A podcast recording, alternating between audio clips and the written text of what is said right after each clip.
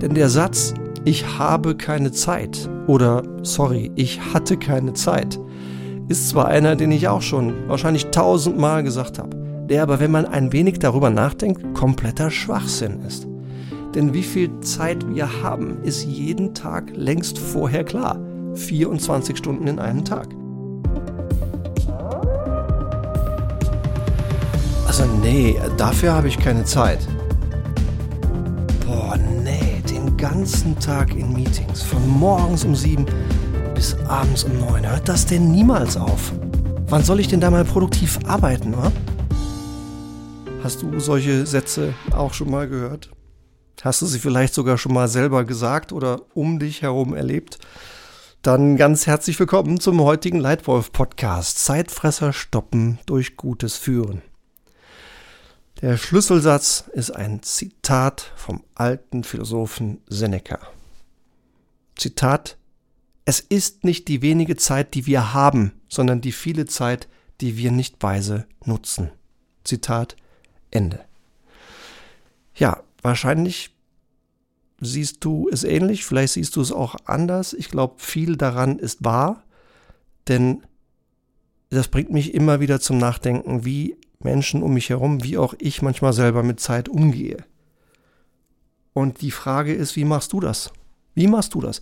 Wenn du guten Tipp hast, schick mir den bitte. Schreib's mir über LinkedIn, schreib's mir über E-Mail. Wenn du einen guten Tipp hast, der hier noch nicht drin war, teil ihn. Teil ihn mit deinen Leuten um dich herum. Wie stoppst du Zeitfresser durch gutes Führen? Drei Ideen gebe ich dir heute mit. Erstens, behandle Zeit mit Respekt. Zeit ist die einzige nicht erneuerbare Ressource in unserem Leben. Alle anderen Ressourcen können wir erneuern. Wenn wir Geld verloren haben, ist nicht schön. Macht keinen Spaß. Aber wenn wir gelernt haben, was falsch war und was wir in Zukunft richtig machen, können wir durch eine Investition von Geld auch Geld zurückbekommen. Zeit, die einmal verloren gegangen ist und ausgegeben worden ist und benutzt worden ist, ist weg. Die kommt nicht mehr zurück. Und deswegen ist es so wichtig, Zeit mit Respekt zu behandeln. Zeit ist auch immer das, was fehlt, wenn Stress entsteht. Und der entsteht in den letzten 20 Jahren immer öfter, weil das Leben nun mal immer schneller geht. Das ist einerseits wunderschön. Ich finde das häufig schön, dass das Leben so schnell ist. Aber klar, es ist auch manchmal Druck, der dadurch entsteht. Und Stress hat immer etwas zu tun mit dem Gefühl, dass nicht genug Zeit vorhanden ist. Also wenn du dir selbst Stress nehmen willst, wenn du deinen Leuten um dich herum Stress nehmen willst, dann behandle Zeit mit Respekt. Geh also bewusst damit um. Fordere auch Leute in deiner Umgebung dazu auf. Respektiere deine eigene Zeit und die Zeit der anderen. Mir fällt dabei immer ein Moment ein, der schon 17 Jahre her ist, wo jemanden, den ich sehr schätze, der auch hier im Leitwolf Podcast schon als Interviewpartner war, in einem Raum, in dem 300 Sitze waren und ungefähr 500 Menschen, also 200 von uns standen. Um 10 Uhr ging das Meeting los, ein brillanter Redner, der als Gast in unserer Firma war. Und um sieben nach zehn tröpfelten immer noch Leute durch die Tür was er zum Anlass nahm, auf die Bühne zu gehen und zu sagen, sorry Peter, halt doch mal kurz an. Liebe Leute, die ihr da gerade durch die Tür kommt. Es ist sieben nach zehn. Hier sind 500 Menschen. Viele von euch beklagen sich immer wieder darüber, dass euch Zeit fehlt. Sieben Minuten mal 500 Mann sind verdammt viel Zeit. Beim nächsten Mal überlegt euch bitte, ob ihr hier sein wollt, dann seid um 10 Uhr hier oder ob ihr nicht pünktlich hier sein könnt, dann bleibt bitte weg. Aber bitte respektiert die Zeit der anderen. Zitat Ende, Situation Ende. Fand ich einfach nur genial, was der Mann in dem Moment gesagt hat. Das hat mich innehalten lassen. Wir sind jetzt 17 Jahre weiter und ich kann mich an den Moment noch sehr genau erinnern, weil er in diesem Moment Zeit mit Respekt behandelt hat. Reflektier doch mal selbst, wie du das machst mit Zeit. Und ich finde den Umgang mit Zeit echt ein schwieriges Thema, weil so viele Möglichkeiten im Leben sind, weil so viele schöne, verlockende Gelegenheiten in diesem Leben drinstecken. Aber leider haben wir immer nur 24 Stunden pro Tag. Ich finde das gar nicht so einfach. Wenn auch du für dich als einzelne Leitwölfin, als einzelner Leitwolf lernen willst, wie du aus deiner Zeit am meisten Wert rausbekommst, wie du mit 70, 20, 10 in die Umsetzung kommst und viel mehr schaffst in deiner selben Zeit, vielleicht sogar in weniger Zeit, dann melde dich gerne bei mir. Ein, eines der Programme, das wir immer wieder äh, erleben dürfen, das ich immer wieder erleben darf zurzeit mit acht Menschen, vier Frauen, vier Männer, heißt Führungsmaßanzug.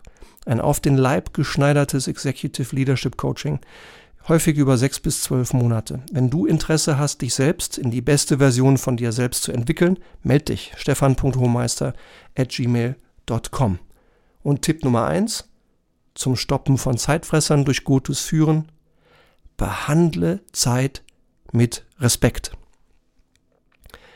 Tipp Nummer zwei, gib deinen Mitarbeitern Verantwortung für ihre eigene Zeit. Denn der Satz, ich habe keine Zeit oder sorry, ich hatte keine Zeit, ist zwar einer, den ich auch schon wahrscheinlich tausendmal gesagt habe, der aber, wenn man ein wenig darüber nachdenkt, kompletter Schwachsinn ist. Denn wie viel Zeit wir haben, ist jeden Tag längst vorher klar. 24 Stunden in einem Tag. Die Frage ist also nicht, wie viel Zeit ich habe, sondern in was ich sie investiere und in was nicht. Deswegen, Zeitfresser sollte man finden und abstellen. Und zwei besonders große in der Geschäftswelt heißen Meetings und Entscheidungen. Zeitfresser 1, Meetings. Kein Meeting ohne Ziel. Kein Meeting ohne Agenda. Und wie oft passiert es doch, dass Leute in Meetings reingehen, die kein Ziel oder keine Agenda haben? Bei dir auch? Abschalten. Zweitens, Meeting-Teilnehmerflut. Ich habe immer schon mal von Firmen gehört, ja, bei uns gibt es Meeting-Tourismus. Hauptsache, ich bin überall dabei und werde überall gesehen und bin über alles informiert. Genau falsch rum. Man sollte nicht so viel wie möglich Teilnehmer haben und, und jeden, der etwas wissen möchte und dabei sein möchte, sondern genau umgekehrt. So wenige Teilnehmer wie möglich und nur so viele wie nötig für das Ziel des Meetings und für die Entscheidungen, die ihr zu treffen habt. Ausnahme, wenn es wirklich eine Town Hall ist oder eine Information für viele. Dann ist es natürlich was anderes. Aber gute Meetings, die meisten Meetings haben zum Zweck, etwas zu entscheiden. Und dann so wenig Leute wie nötig. Anderer Zeitfresser in Sachen Meetings ist das Timing.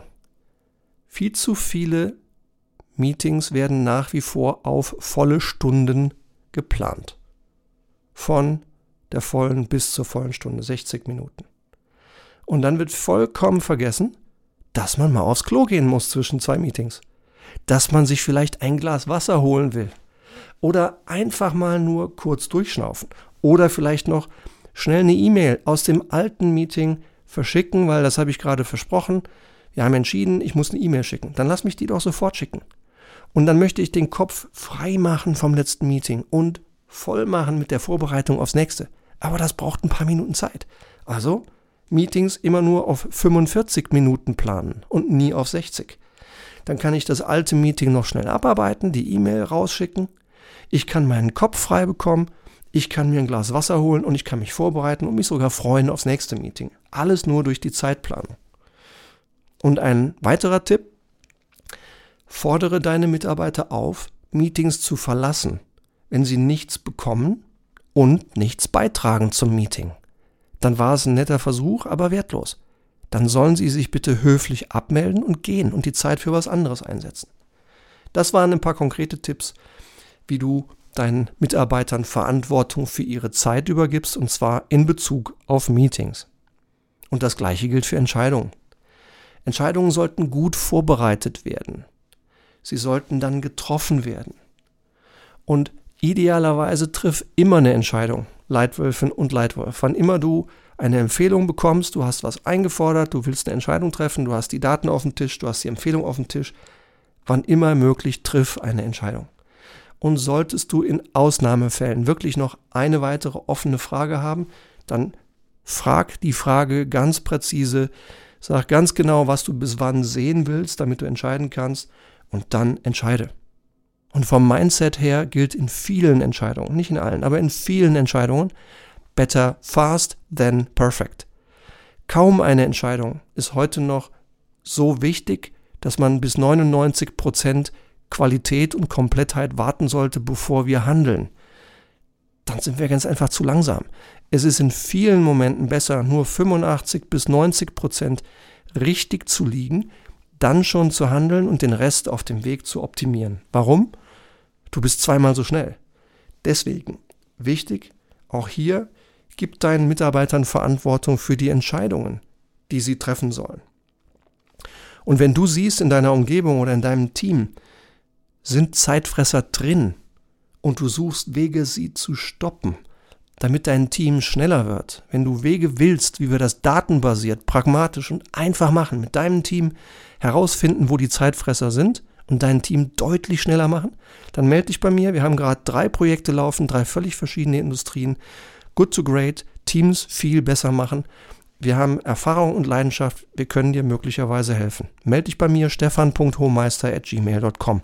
Vielleicht sind wir schon morgen am Telefon und sprechen darüber, wie wir deine größte Leistungsreserve in deinem Team ganz einfach heben können. Also, Tipp Nummer zwei für das Stoppen von Zeitfressern. Gib deinen Mitarbeitern Verantwortung für ihre Zeit. Und Tipp Nummer drei, Rückdelegation vermeiden, durch Zielklärung und Rückfragen. Das Stichwort heißt Monkey Business. Hast du vielleicht schon mal von gehört? Monkey Business heißt, irgendjemand und manchmal deine eigenen Mitarbeiter setzen dir den Affen auf die Schultern und sagen, ach, liebe Leitwölfin, ach, lieber Leitwolf, ich habe da echt ein Problem. Kannst du mir mal sagen, was ich machen soll? Liebe Chefin? Aufpassen. Monkey-Falle. Wenn du da reintappst und antwortest, hast du den Monkey, hast du den Affen auf der Schulter. Schlimmer noch, wenn du dann sagst, ja, okay, dann nehme ich den halt und ich gucke dann mal rein und ich denke mal drüber nach. Dann hast du auch noch die Verantwortung dafür, möglicherweise was Komplexes zu lösen, was du eigentlich deinem Mitarbeiter übertragen hattest. Aufpassen. Nicht reintappen in die Monkey-Falle. Stattdessen zurückfragen und fragen, Moment mal, äh, Problem habe ich verstanden, aber was schlägst du denn vor? Und du wirst sehen, in neun von zehn Fällen haben die Leute eine Idee. Und die ist häufig auch sehr gut. Sie sind nur entweder ängstlich, weil sie Angst haben, vielleicht nicht so eine gute Idee zu haben wie du, oder sind vielleicht auch einfach zu bequem. Weil es ja viel bequemer ist, dich zu fragen, was du denn gerne hättest. Da muss ich nicht denken, muss ich nur, nur handeln. Dann bin ich auch nicht verantwortlich fürs Ergebnis, weil entschieden hast ja du. Pass auf bei diesem Monkey Business. Lass nicht zu, dass die Leute eine Verantwortung, die du ihnen delegiert hast, dir wieder zurückdelegieren. Und frag nach, wo Fragen sind. Bitte sie nochmal das Ziel zu wiederholen. Sie sollen dir sagen, welches Ergebnis in welcher Qualität bis zu welchem Tag. Und dann frag sie einfach, was ist denn dein bester Vorschlag? Was hältst du denn für eine gute Idee? Und du wirst sehen, in fast allen Fällen haben die Leute bereits gute Ideen. Und wenn du ganz einfache, praktische Führungswerkzeuge haben willst, wie du das machst in deinem individuellen Führungsverhalten, wie du dich selbst, deinen Chef und dein Team besser führst, unter anderem durch eine gute Delegation, melde dich. Wir haben ein fantastisches Leitwolf-Programm, stefan.hohmeister.gmail.com. Vielleicht sind wir auch da schon ganz bald zusammen und suchen den besten Weg, wie du in deiner Umgebung dieses pragmatische, wirksame Führen besser verbreitest. Also, Dritter Tipp, Rückdelegation vermeiden durch Zielklärung und Rückfragen. Liebe Leitwölfin, lieber Leitwolf, ich hoffe, da war heute wieder das ein oder andere Stückchen dabei, was sich lohnt nachzudenken, was du vielleicht einfach mal ausprobieren möchtest. Vielleicht hast du Rückfragen, vielleicht hast du eine andere Sichtweise. Bitte melde dich. Ähm, das hier ist nicht die blanke Wahrheit, sondern einfach nur das Ergebnis von 30 Jahren Erfahrung. Aber gerne würde ich auch mit dir diskutieren, wie du die Dinge siehst, gerade dann, wenn du sie anders siehst als ich. Und falls dir der Leitwolf Podcast hier gefällt, bitte gerne abonnieren Und bitte, bitte gib uns gerne dein Feedback. Gerne mal dein schriftliches Feedback darüber, was hier vielleicht gut funktioniert, was dir noch fehlt, wo du Fragen hast. Vielleicht wird deine Frage der Titel eines der nächsten Nightwolf Podcasts. Ich hoffe, es hat dir gefallen. Ich danke dir für deine Zeit und sage Tschüss und bis zum nächsten Mal. Dein Nightwolf Stefan.